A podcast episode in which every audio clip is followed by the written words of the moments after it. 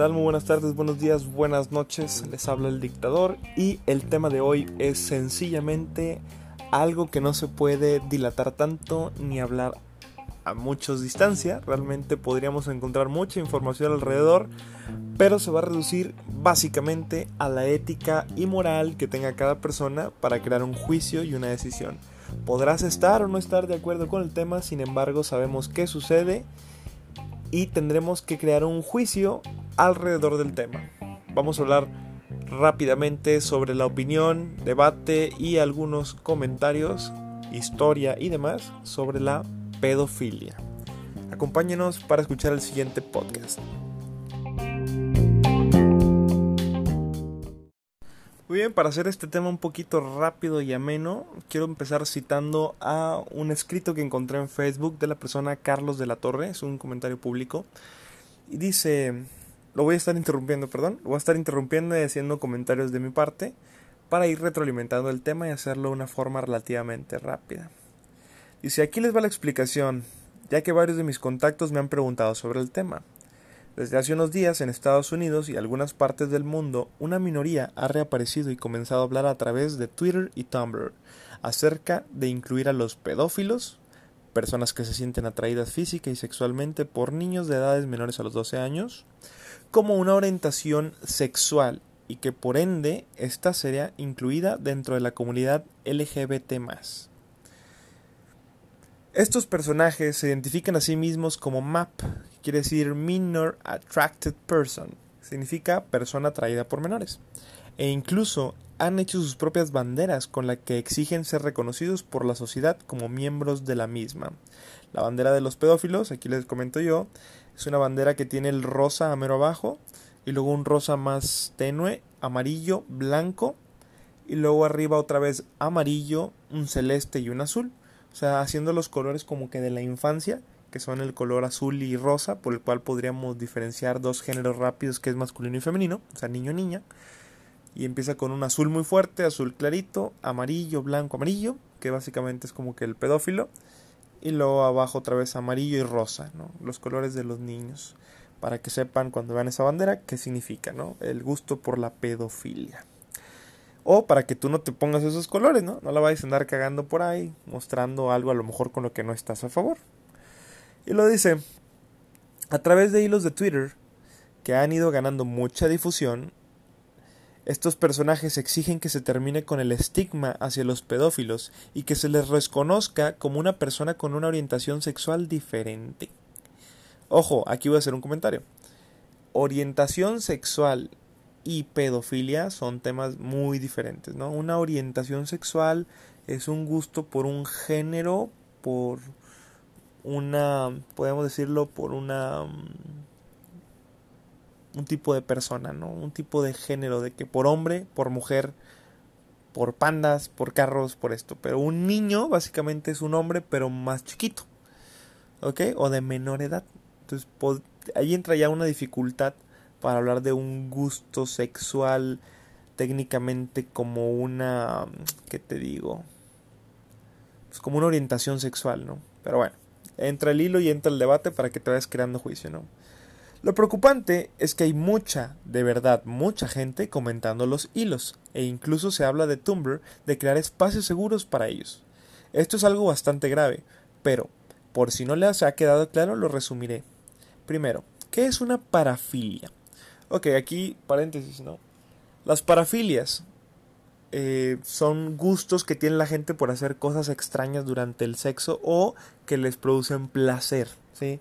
Ya sea de que, no, pues que me gusta el masoquismo, ¿no? Que me gusta poner cera caliente en los pezones, ¿no? Que me gusta eh, meter hielos por la vagina o cavidades anales, bla, bla, bla, ¿no? Parafilia abarca más de gustos durante el, acto, ¿sí? De hacer algo durante el acto. ¿Ok? Ahora esta persona lo dice así. Gregor R. Brown de la Universidad de Tennessee define los trastornos parafílicos son fantasías recurrentes e intensas de excitación sexual.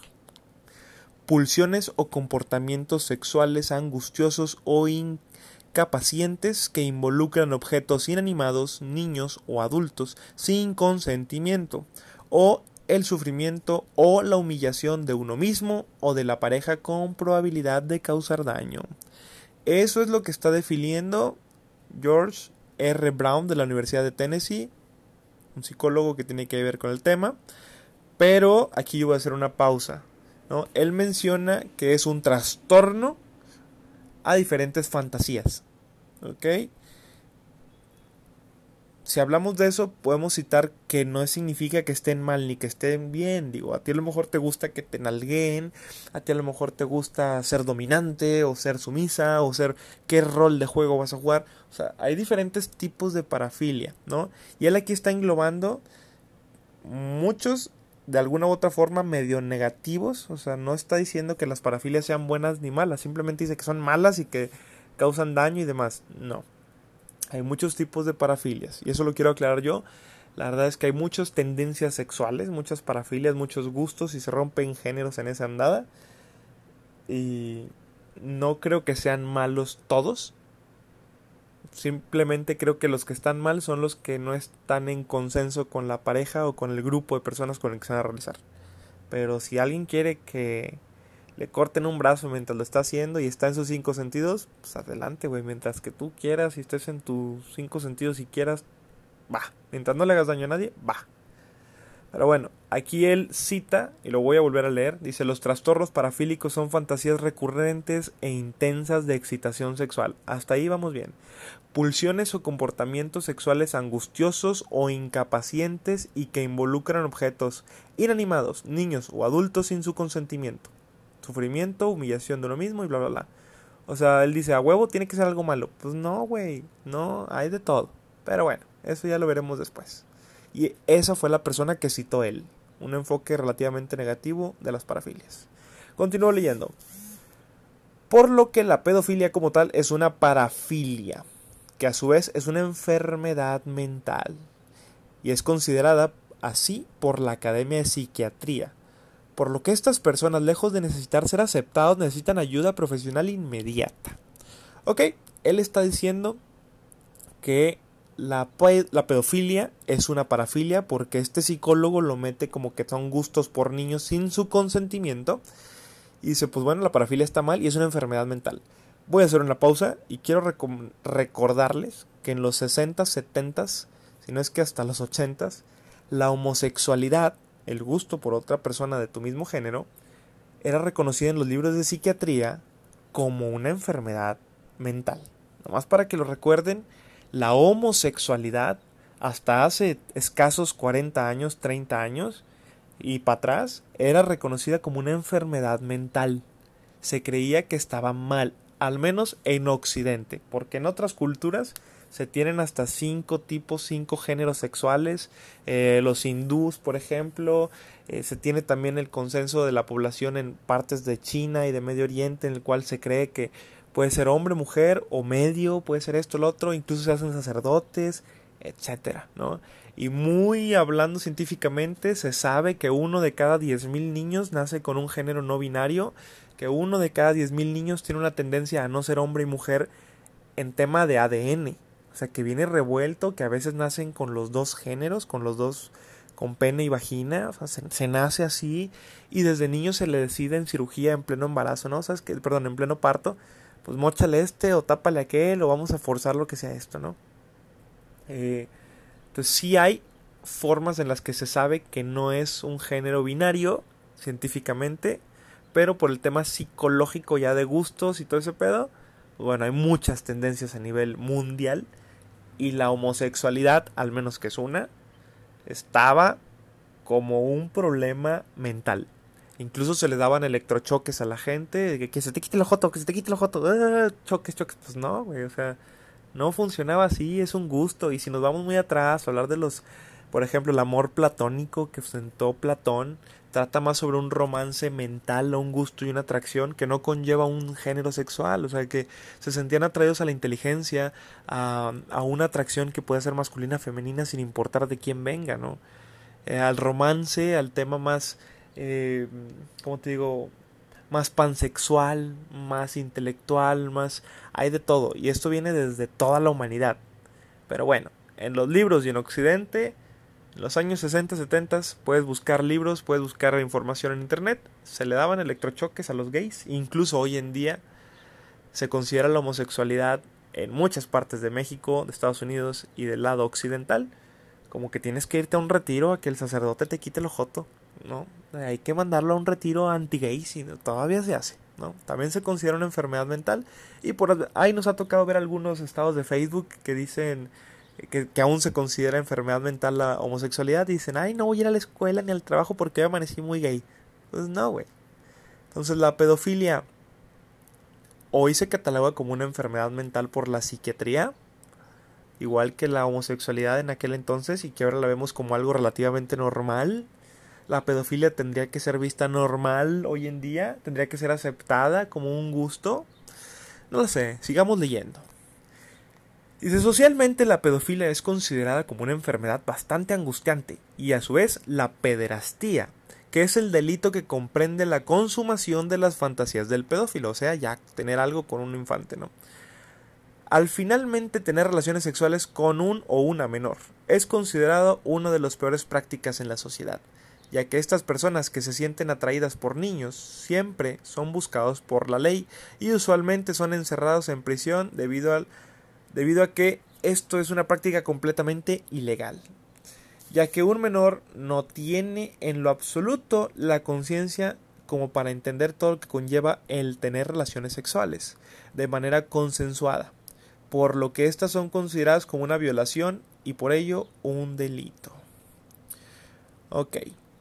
Vamos a hacer una pausa ahí y vamos a comentar lo que acaba de decir el señor de la torre. Vamos a ver. Dice, socialmente la, pedofilia es considerada como una... que sí, va.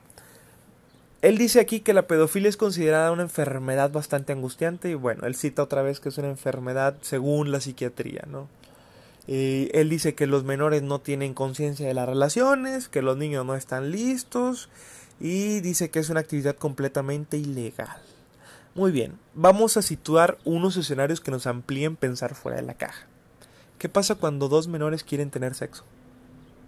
Claro, todos estuvimos en primaria y secundaria. Y no sé si ustedes se acuerdan de la chavita medio puta que desde los finales de primaria, primeros de secundaria, y andaba con la hormona caliente buscando quién se la atornillara. Porque sí pasó, y si había huerquillas que yo recuerdo cuando estábamos en primaria, y tú también te vas a acordar, que ya les empezaban a salir las chichis, güey, y ya andaban ahí en el patio y que les tocaran las boobies enseñándosela a los niños, y ya había uno que otro niño que ya andaba más despierto sexualmente y ya quería ver qué onda, ¿no?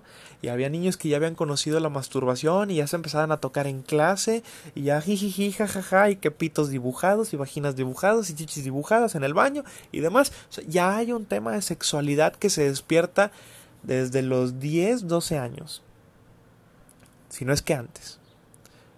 Y es una realidad, lo puedes ver en tu memoria. Y si no lo recuerdas que alguien lo haya hecho, posiblemente eras tú, güey. Porque sí es cierto.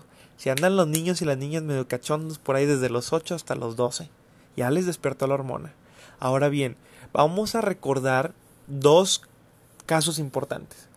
En México, de los años 1920 para atrás, estoy hablando de la Revolución Mexicana, estoy hablando de aquellas escenas del porfiriato y demás que no fue hace mucho, estamos hablando de hace 100 años, o sea, casi tres o cuatro generaciones para atrás de nosotros, nuestra tatarabuela o abuela de nuestra mamá, o no sé, por ahí puedes irle investigando, vas a encontrarte que se robaban a las niñas, que las mujeres tenían que esconder a las niñas porque cuando llegaba Pancho Villa se robaban a las niñas para cogérselas. O sea, estamos hablando de algo real, de que hace 100 años en México, en todo México, se robaban a las niñas para hacerla su esposa y muy posiblemente tu tatarabuela o tu abuela te puede tener alguna historia que contar, si es que aún viven, tienes la gracia de que aún vivan, pregúntales, oye, ¿tú te sabías historias de que se robaban a no sé quién? Dices, sí, te van a decir, ah, sí, allá en el rancho nos tocó que a la tía tal, tal, tal, bueno, ya se la robaron. Se llegaron, se la robaron uno, y se, se casó con ella el señor y pues ya, así hizo la familia. Así pasaba y se robaban a las niñas de 10, 12 años. No es mentira. Incluso cuando llegabas a tener 15 años, ya estabas vieja. Ya te estabas quedando a vestir santos, como decían ellas. Ya te estabas quedando. A los 15 se tenía que hacer una fiesta. Una fiesta de presentación social en la cual te presentaban a la sociedad y decían, a ver, aquí está mi hija, estoy haciendo toda una fiesta, gastando aquí con todo lo posible, pedernal y demás, eh, una fiesta de alto abolengo para que vean, invitando al pueblito, que mi hija ya, pues ya está grandecita. ¿Qué onda? Miren, ya está bonita, está bien vestida, bien peinada, está chula, llévense a mi hija, por favor. O sea, la fiesta la paga la familia buscando vender un producto básicamente en aquellos años. Que el 15 años ha evolucionado a una historia totalmente diferente. Hoy en día va, pero el 15 años originalmente era ofrecer a la sociedad una mujer em, en una edad lista para ser fecundada y reproducirse. Una mujer. A los 15 ya eras una mujer quedándose. Y no fue hoy ni ayer que surgieron los Sweet 16 en Estados Unidos o los 15 años o quinceañera, como le quieran decir. Es por eso. ¿Y sabes por qué? Porque cuando una mujer tiene su primer ciclo menstrual, que es cuando le llega la flor roja, cuando por finmente sangra, y podemos uf, acordarnos de un chingo de, de Game of Thrones y otras. Cuando están esperando a que Sansa finalmente se convierta en mujer, ¿no? Que ya le baje.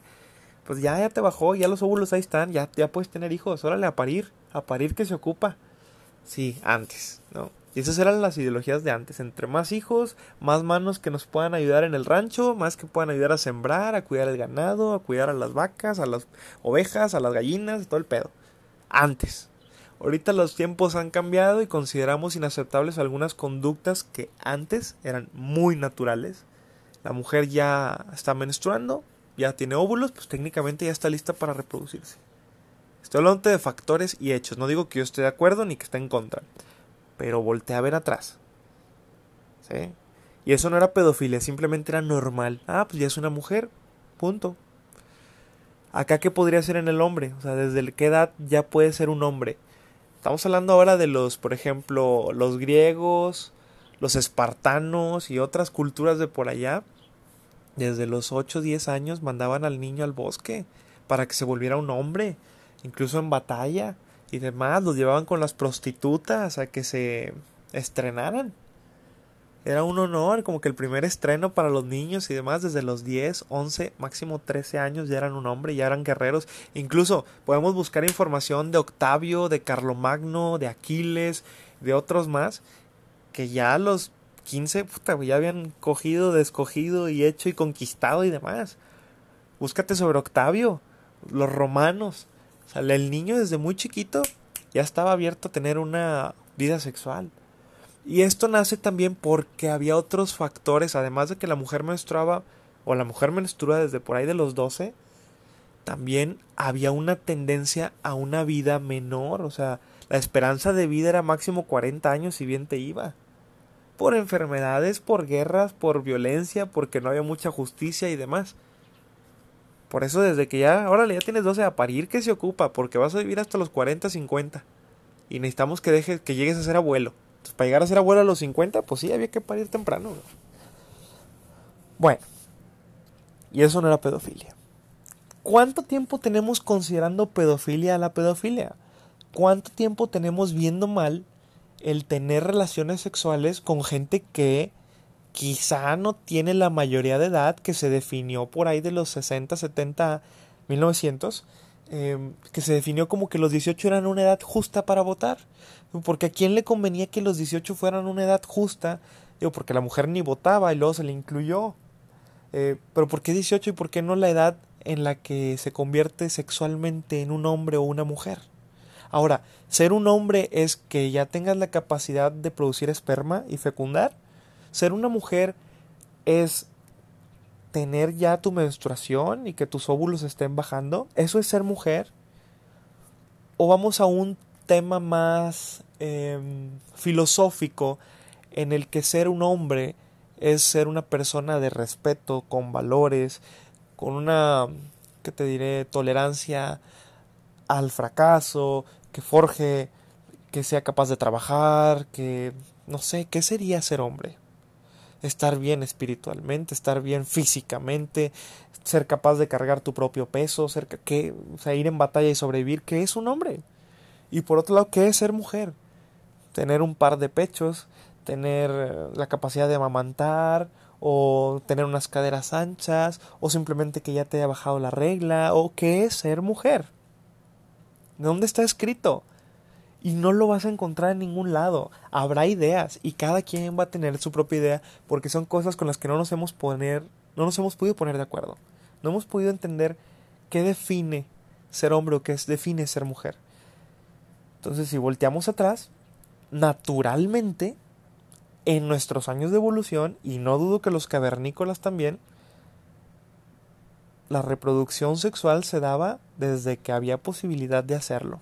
Incluso tenemos eh, ¿cómo se llama? manadas y grupos de bonobos, que son un tipo de simios, que se reproducen incluso con bebés, güey. O sea, violan a los bebés, incluso entre hermanos, adultos, menores, viejos, ancianos, entre vecinos, no vecinos, porque es la forma en la que arreglan sus problemas, teniendo sexo.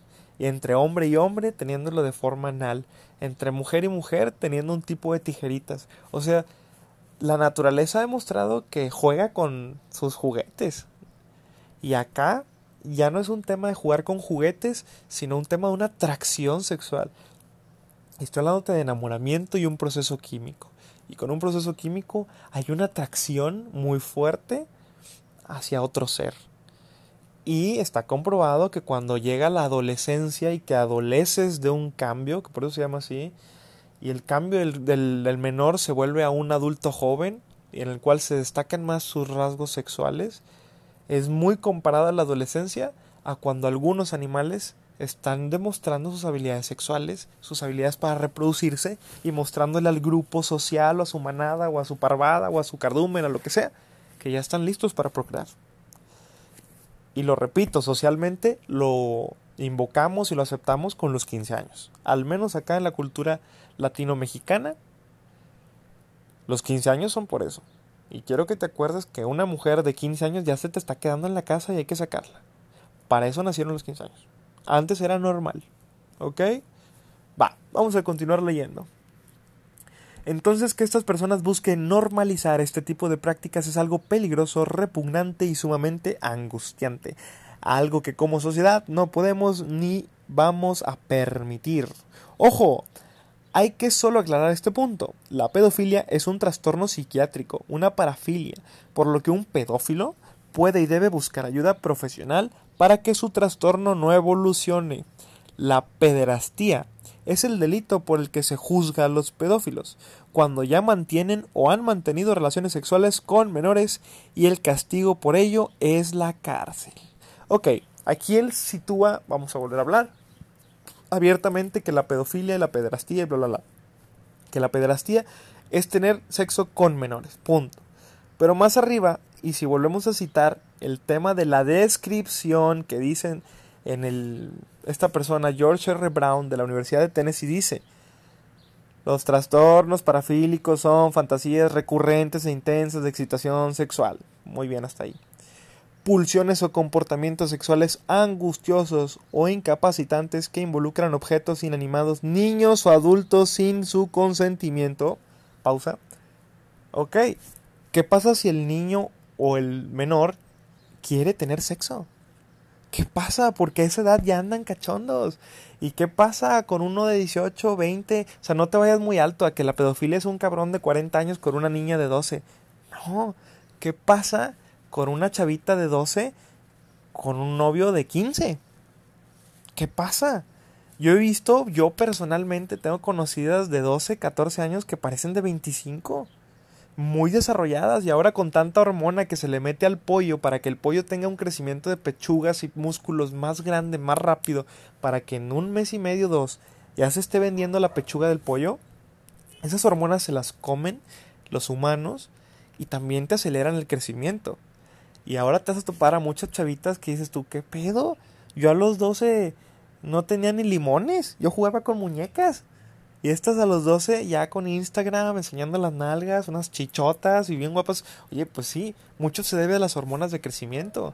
Ahora, el querer recoger ni la puerta negra y tres candados se lo van a quitar a nadie. Y tengas la edad que tengas, si el instinto despertó, porque es el instinto sexual y el instinto de reproducción o apareamiento, el instinto despierta tengas 10, tengas 12, tengas 15, tengas 40. Seas hombre o seas mujer. Es natural en el humano tener instintos. Y ese es uno. Y es muy fuerte. Si no fuera tan fuerte, no seguiríamos aquí como especie humana. Ahora bien, ¿qué pasa si el menor quiere tener sexo? Y voy a citar otra cosa importante. No sé si has leído el libro o has visto la película de Lolita. Lolita, una increíble obra rusa que plantea algo muy realista. La verdad es una huerquita de, no sé, no recuerdo los años, pero es una chavita que empieza a seducir a un adulto, hasta el grado de que lo enamora, si tienen relaciones, y luego ya pues ya se va con otro adulto porque pues ya no le llenaba a este güey, ¿no? Igual lean el libro, hay mucho más que no comenté, pero básicamente es eso, es una chavita chiquita, Lolita, una niña, y ella empieza a seducir a un hombre que llega a su casa a rentar ahí, ¿no? Porque tiene un cuarto en renta. Y ella lo empieza a seducir y le chupaba paletas enfrente y así como que se le medio desnudaba y con mucho jugueteo de que, ay, ay, perdón, no me di cuenta y se agachaba y le ponía las nalgas y, o sea, hacía cosas muy, muy, quiero que me cojas, ¿no? ¿no? Como una gata en celo. Una gata en celo que va y se te remilguea y se te pega y te mueve las nalgas en las patas y te levanta la colita por un lado para demostrar que la, quiere que la penetren, ¿no? Así es Lolita. Y Lolita viene a complacer luego lollipop y muchas otras cosas de la cultura de los otakus, bueno, no los otakus, del anime y la manga, en el cual ahí sí es relativamente legal eh, la namotecnia, ¿no? Que es eh, hacer muy infantil, con rasgos muy infantiles, eh, los personajes sexuales de los dibujos animados.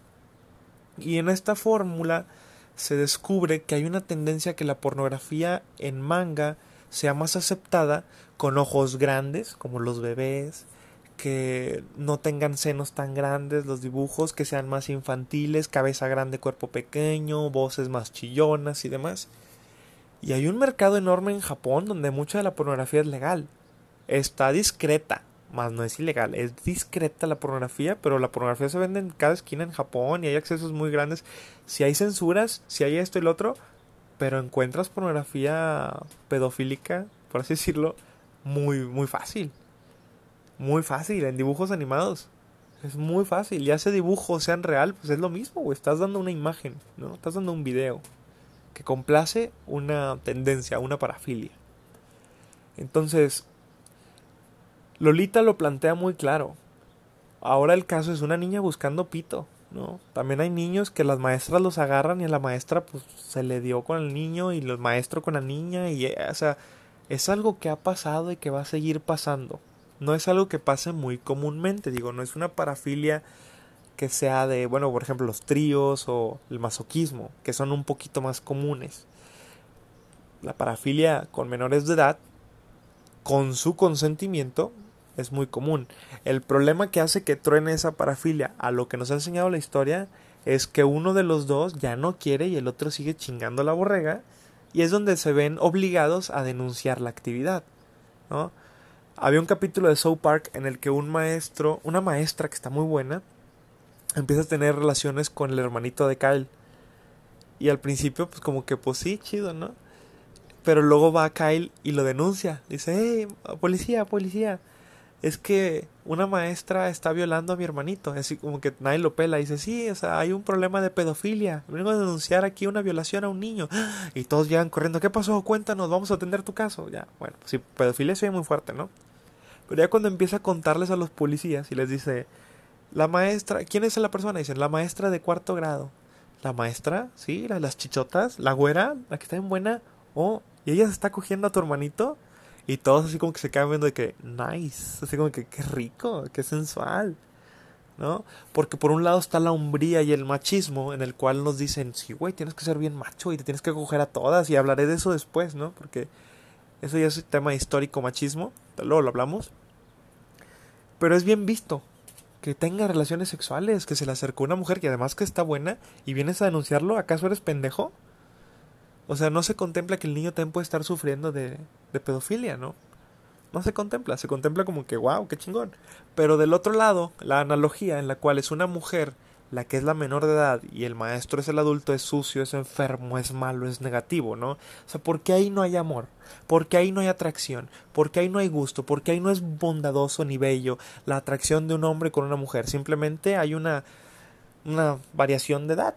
Vamos a hablarlo con Madonna y con la ex de este, ¿cómo se llama? El defecto mariposa, Demi Moore, que tienen parejas sexuales a las que le sacan hasta 20 años de edad, y es su pareja. O sea, Madonna teniendo 60 anda con personas de 40. ¿Qué hubieras pensado ahí? O sea, ella tiene 20 años cuando estaba joven y su pareja no había nacido. Y ahora imagínate, él tiene 10 y ella tiene 30. Y ya está saliendo con él. Y ahora tiene 40 y él tiene 20. O sea, ah, ah, ya se ve bien porque él ya tiene 20. Ya puede tomar una decisión. Y entra el factor psicológico. Pues decir, ah, no, ahora sí está bien. Ahí la edad no importa. Lo que importa es el amor. La edad no importa desde un principio. ¿No? Si hay una buena comunicación un buen entendimiento y ambos están de acuerdo, va. Ahora bien, un menor de edad es capaz o incapaz de tener su propio juicio en algunos temas. Ese es otro tema. Y ese va más involucrado a la edad legal, a los 18 años, que se planeaba que fueran a los 16, que se planeaba que fuera a los 21. Y algunos países tuvieron que tomar la decisión que quisieron más conveniente algunos les convenía más la edad de 18 por un tema electoral, para agarrar más gente. algunos les convenía más la edad de 21, para el beber alcohol y demás. Es un hombre, alguien de 18 años, que va y compra alcohol, cigarros y demás. Es un hombre, aquel que tiene 40 años y juega videojuegos, aniñado y que nunca se casó, lo mantienen los padres. Yo creo que no tiene nada que ver la edad con la madurez. Y la madurez se va a ir ganando conforme tengas diferentes experiencias, tanto laborales, sociales como sexuales. Y las experiencias van a ser necesarias en este plano terrenal. A eso viniste, a tener experiencias físicas, emocionales, sexuales, sociales y demás. La edad a la que tú desees empezar tus experiencias está bien, siempre y cuando tú lo decidas así y lo hagas con la persona que esté de acuerdo y que lo hagan pues de una forma consensuada, ¿no? Si tú a los 18 dices, ya estoy listo para tener experiencias sexuales, voy a ir a, a robarme a alguien y la voy a violar, pues no, güey, estás totalmente enfermo, ¿no? Siempre que hagas algo en contra de la voluntad de alguien más, está mal. Simple y sencillamente está mal. Sea lo que sea, si lo haces consensuado, fine, estoy ok. Pero si tienes que obligar a alguien o no está en sus sentidos y lo pones en esa condición en la que no está en sus sentidos para poder hacerlo, no está bien hecho. ¿Ok? Y eso sí conlleva un delito, tanto emocional como mental, como espiritual, como de todo tipo, está mal. No puedes obligar ni debes obligar. Lo que se vaya a hacer se tiene que hacer por gusto de ambos. ¿Ok? Vuelvo al caso de Lolita. Lolita quiere que se la metan, güey. Lolita anda en chinga detrás de la persona, no me acuerdo el nombre. Quiero decir Mijail o algo así, porque son nombres rusos. No recuerdo el nombre de, del, del personaje ahí de Lolita.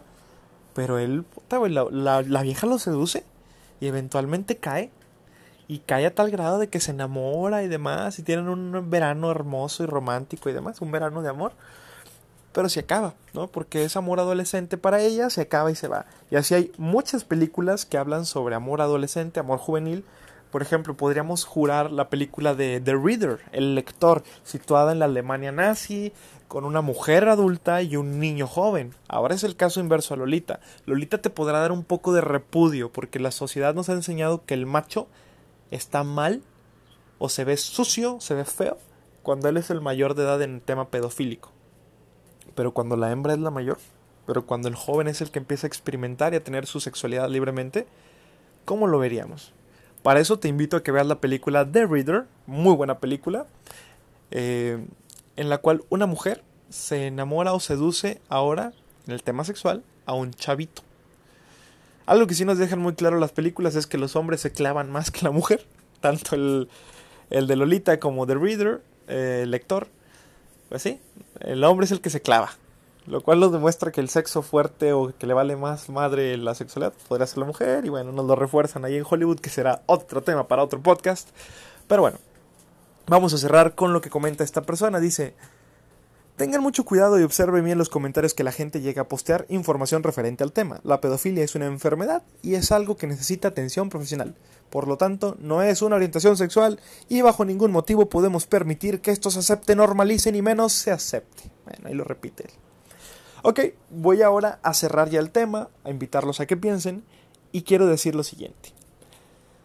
Vladimir Putin, un excelso presidente, líder, patrón de Rusia, montaosos, disparador de misiles y la chingada, que merece mucho nuestro respeto. Señor Putin, saludo, yo sé que nos está escuchando, gracias. Eh, tuvo una conferencia muy interesante, no recuerdo el script total de su conferencia, pero más o menos iba por ahí diciendo que está, él está en contra y él sí tiene una mente un tanto cerrada con el tema, no tiene nada de ambigüedad ahí, y él sí dice, yo no estoy a favor de que se reconozca como derecho una orientación diferente sexual. Yo sí estoy en contra de que, está hablando por Vladimir Putin, de que se considere mal y un problema psicológico una tendencia sexual o una orientación sexual diferente a la natural. dice, ¿cómo es posible que aceptemos y que le demos cabida a alguien que dice, yo soy mujer, pero me identifico con un hombre, yo, yo nací hombre en un cuerpo de mujer y quiero que se me acepte así. Dice Putin, no, legalmente naciste con una vagina y eres mujer y tus documentos van a decir mujer. Pero es que yo me identifico más con eso. E-". Sí, güey.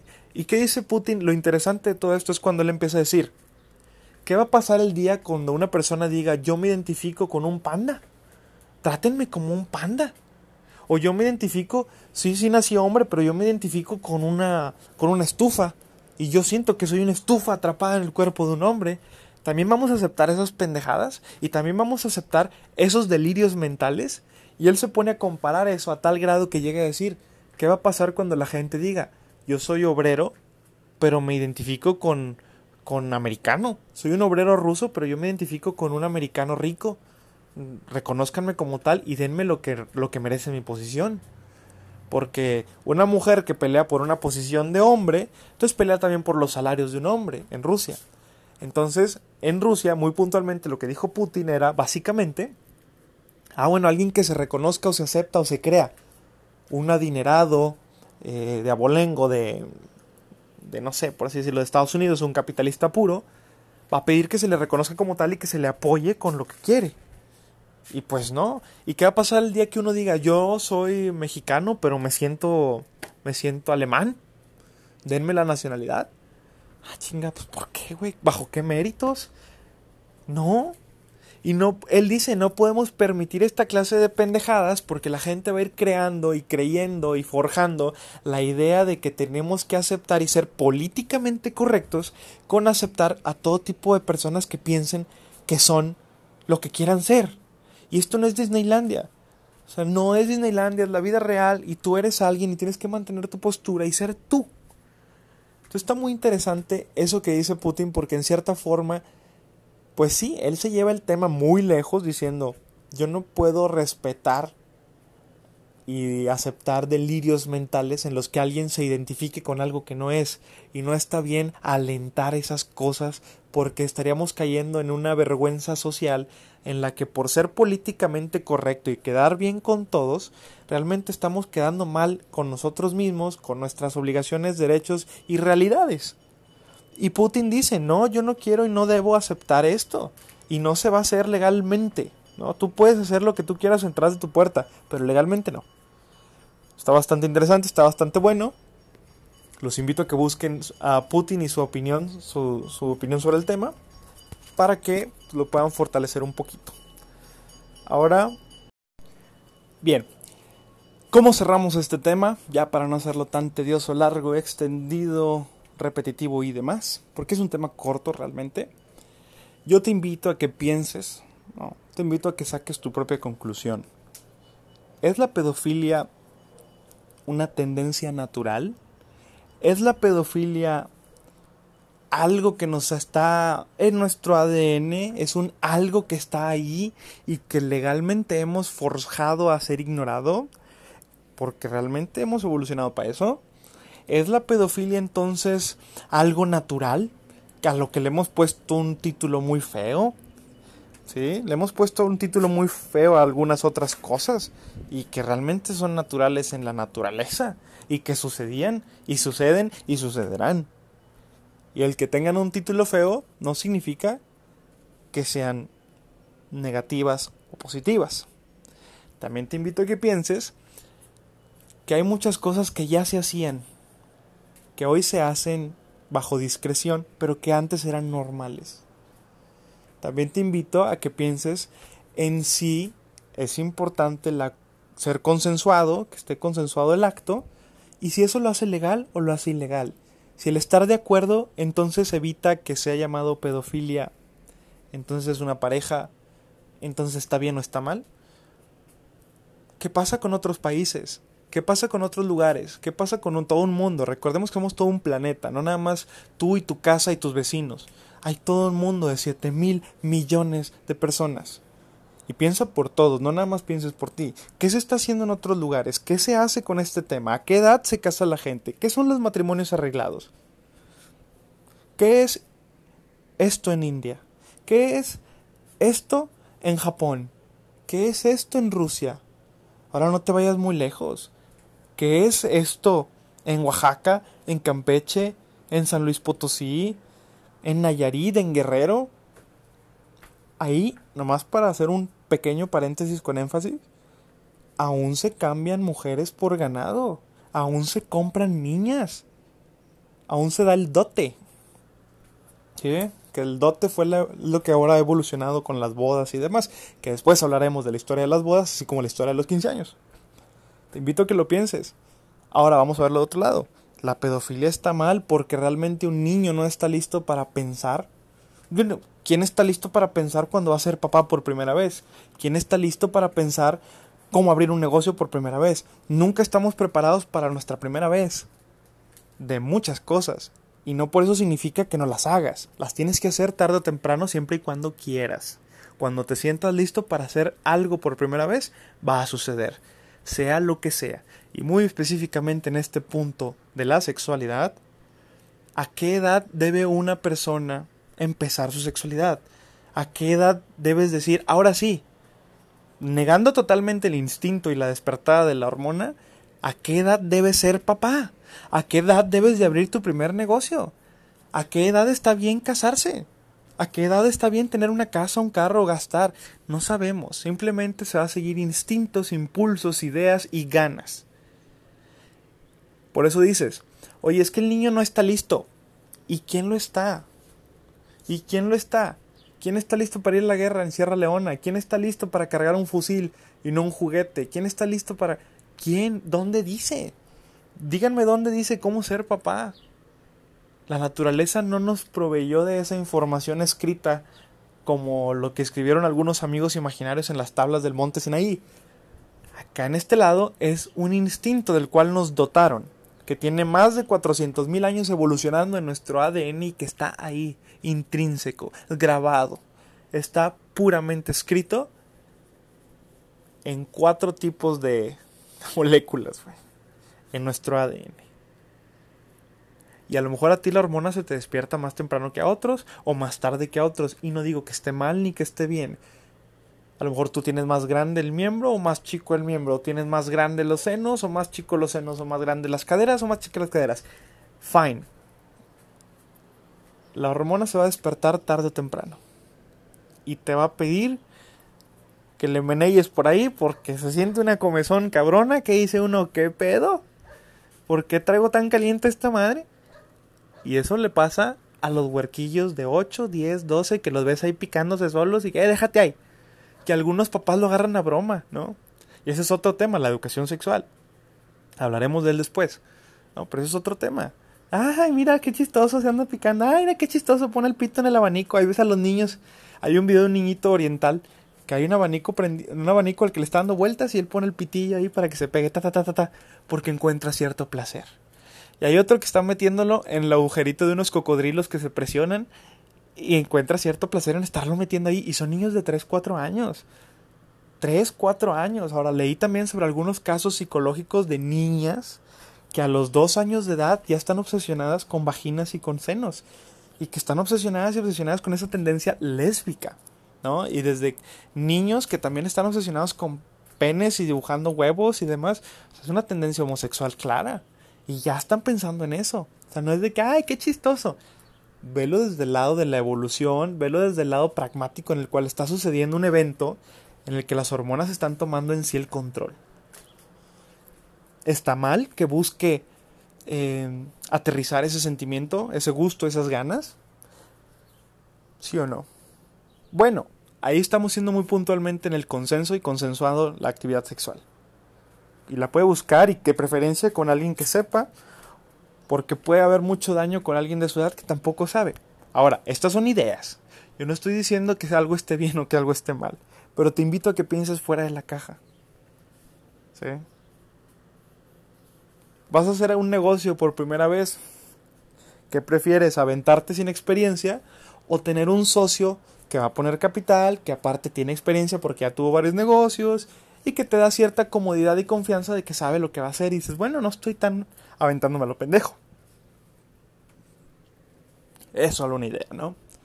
Esto no son negocios y que Dios y que... Nah, aquí está fuera todo el tema evangelical, todo el tema religioso, todo el tema teísta, ¿no? Estamos hablando de facts, en hechos. Vámonos por el otro lado. El niño es incapaz de pensar, realmente es incapaz de pensar y se está guiando por un instinto. Y el adulto abusa de esa incapacidad de la malicia, de esa incapacidad de pensar y se aprovecha para agarrar un elote tierno, ¿no? Se aprovecha para dejarse llevar a alguien que tiene una inocencia, ¿no? Y hay una cierta atractividad, un cierto gusto por la sangre caliente, por esa carne fresca, por esa inocencia que no sabe, que, necesita que le aprendan, que le enseñen y que además, ¿no? Y se disfraza el lobo de oveja y abusa. Y no digo que sea algo común, pero la mayor cantidad de violaciones, tocamientos y abusos sexuales se da entre familiares. Entre familiares que resultan muchas veces ser el tío, la tía del niño, el primo, la prima, el amiguito familiar ahí, el primo de la prima y que no sé qué. Es muy común, al menos en México como en algunas otras sociedades latinas, y se tienen datos que la mayor cantidad de violaciones no sancionadas, no habladas, no comentadas, no dicho, en la que total se quedaron calladas y no sabían ni qué hacer, tanto niño como niña, ocurren antes de los 10, 12 años entre familiares. Ni siquiera que el maestro y que no, entre familiares. Aguas cuando dejes a tu criatura con la familia, con esto, y ay, que se echan unas chéves, no pasa nada, y aguas. Y también tú, cuando te dejen las criaturas de alguien más, es tu responsabilidad respetarlas y ayudarlas a entender, no abusar, ni andar tocando de más y que, ay, yo la lavo, yo la baño. No, no, no. Eso ya está mal. Y volvemos al mismo tema de cuando no está consensuado. Eso está claramente erróneo. Se abre el tema cuando hay consenso, cuando hay cierta atracción, que aún así podemos decir, es que un niño no tiene la edad para tatuarse, no tiene la edad para beber alcohol, no tiene la edad para esto. Bueno, entonces ¿cuándo? Vamos a definir eso. ¿Y por qué tú lo vas a definir? ¿Quién eres tú para definir? ¿Quién soy yo para definir cuándo? No digo que esté bien, no digo que esté mal. Sin embargo, en muchas otras culturas conservan el tema de la evolución de este tema desde hace mucho. Ok, te invito a leer sobre el libro de Lolita, te invito a ver la película The Reader, El Lector, basada en la Alemania nazi, con una mujer que trabajaba en los campos de concentración y un chavito alemán, que es la contraparte de Lolita, en la cual ahora una mujer mayor tiene relaciones con un niño menor. Y Lolita, pues una mujer, una niña jovencita que tiene relaciones con un adulto mayor. Te invito también a que leas un poco de la cultura de India, desde los matrimonios arreglados, los diferentes géneros que hay, como la teoría no binaria. Y también te invito a que entiendas por ti mismo qué es la diferencia entre una parafilia, una parafilia sexual, y una tendencia sexual, o sea, una orientación. No es lo mismo tengo una orientación a tengo una filia, tengo un gusto, quiero complacer una fantasía. No son lo mismo. Y no digo que una fantasía esté mal ni bien. Me gustaría que tú te crees un juicio en el que tengas tu propia ética y moral como base, que va a ser básicamente la ética y moral que has mamado en tu casa, en tu sociedad, en tu religión, en tu espiritualidad, en tus vidas pasadas y demás, va a ser la ética y moral que tengas forjada por ti mismo. Eso es lo que va a tomar una decisión, no una edad, no una ley, no un lo que sea. Lo que va a tomar una decisión va a ser tu historial. ¿Sí? Eso es básicamente este tema. Yo lo que quiero que amplíes es ese historial. Yo lo que quiero que amplíes es esa conciencia, es esa mente, para que puedas crearte un mejor juicio. Porque hoy en día, yo en lo personal, no estoy de acuerdo con aceptar abiertamente y promover la pedofilia. Yo creo que no, no se debe de aceptar, yo creo que está mal que eso de forzar niños y todo este pedo y que se empiecen a prostituir en dado caso niños porque por voluntad y por lo que tú gustes y mandes, pues no, no estoy de acuerdo. Creo que sí, están incapaces de definir qué va a causar un gran error en su vida, ¿no? Y eso ya es un tema más psicológico que dices, quizá no tengas la madurez para aceptar algunos problemas y luego vas a vivir traumado de por vida. Y es mejor madurar ciertos aspectos que no van muy de la mano con el tema del ADN, que no van muy de la mano con las hormonas ni con los instintos y que van más de la mano con edad y experiencia en otros temas. ¿Cuándo estamos listos para afrontar la muerte de nuestros padres? ¿Cuándo estamos listos para afrontar la muerte de nuestros abuelos o cualquier ser querido? Nunca se está listo. Y ahí es donde yo mismo tengo mi contrapropuesta. Entonces, ¿quién eres tú, dictador, para decir cuándo un niño o niña debe de aceptar su primera relación siempre y cuando el niño la está buscando? Madres. Pues sí, ¿quién eres tú? ¿Quién eres tú? ¿Quién soy yo para definir eso? Entonces los invito bastante a pensarlo. Yo concluyo mi tema y cierro diciendo, la pedofilia va a seguir. La pedofilia ha existido ayer, hoy y va a seguir existiendo mañana. Son cosas que hasta los mismos gobiernos van a decir públicamente se repudia, públicamente estamos en contra de que un adulto obligue, viole, toque, manosee, haga lo que sea con un infante sin su consentimiento. Repudiamos toda actividad de violación, y eso me uno totalmente. Es un asco que alguien obligue y abuse a alguien. Es totalmente en contra, es antinatural y eso no está chido. No está chido, básicamente. Pero no sé qué decir en los casos en los que hay un matrimonio arreglado no sé qué decir en los casos en los que es el menor el que anda buscando. Menores que ya están muy desarrollados mentalmente gracias al Internet y al acceso de un clic de cualquier cosa de información. Digo, hasta la pornografía te dice, ¿es usted mayor de 18? Diga sí o no. De pendejo dices que no. No. Todos están a un clic de tener más madurez sexual. Todos están a un clic de cualquier información. También a los menores se les levanta más la hormona por las hormonas en el pollo que se están haciendo, el pollo y algún alimento, ¿no? Que están haciendo que evolucionen más rápido físicamente y la evolución mental la está llevando la televisión. Estamos reforzando al cerebro a ver más actividad sexual de los menores que la de hace años. Antes conseguir pornografía para un menor era muy difícil. ¿no? Se tenían que masturbar viendo el periódico con los anuncios eróticos y las imágenes jodidas en blanco y negro de una cara con cierto gemido o de algunas chichis tapadas con estrellitas y cosas así. Hoy en día cualquier niño que tenga celular puede ver lo que quiera. estoy diciendo lo que quiera. Ese es el problema. Ese es el verdad problema. El acceso a la información no está limitado. Y si un niño o niña no está bien guiado ya hablaremos de eso después, si no está bien guiado, ¿cómo saber que luego no encuentren como normal el sexo con animales? ¿Cómo sabemos que no es algo normal para ellos el sexo con mutilación o con daños severos, o la violación o la agresión o, el secuestro, no sé, güey. Se puede ir descarrilando, ¿no? Se puede ir perdiendo.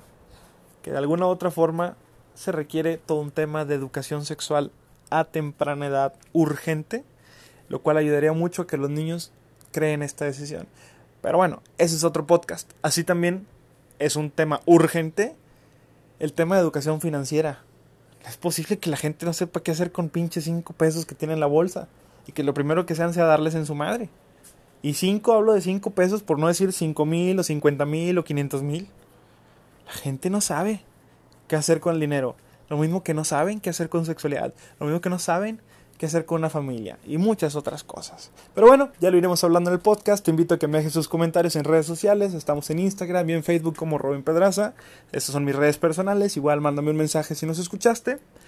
En Spotify nos puedes escuchar como El Dictador. Igual en Anchor, Google y otras plataformas. Y seguimos aquí en contacto con otros temas. Se planeaba hacer el tema de las almas en esta ocasión. Pero ha sido un tema que ha sido muy muy largo. Entonces, una disculpa porque adelanté mejor el tema de la pedofilia al tema de las almas, pero ahí está, se va cocinando a fuego lento, ¿no? Saludos, gracias por vernos. Se despide ustedes el dictador.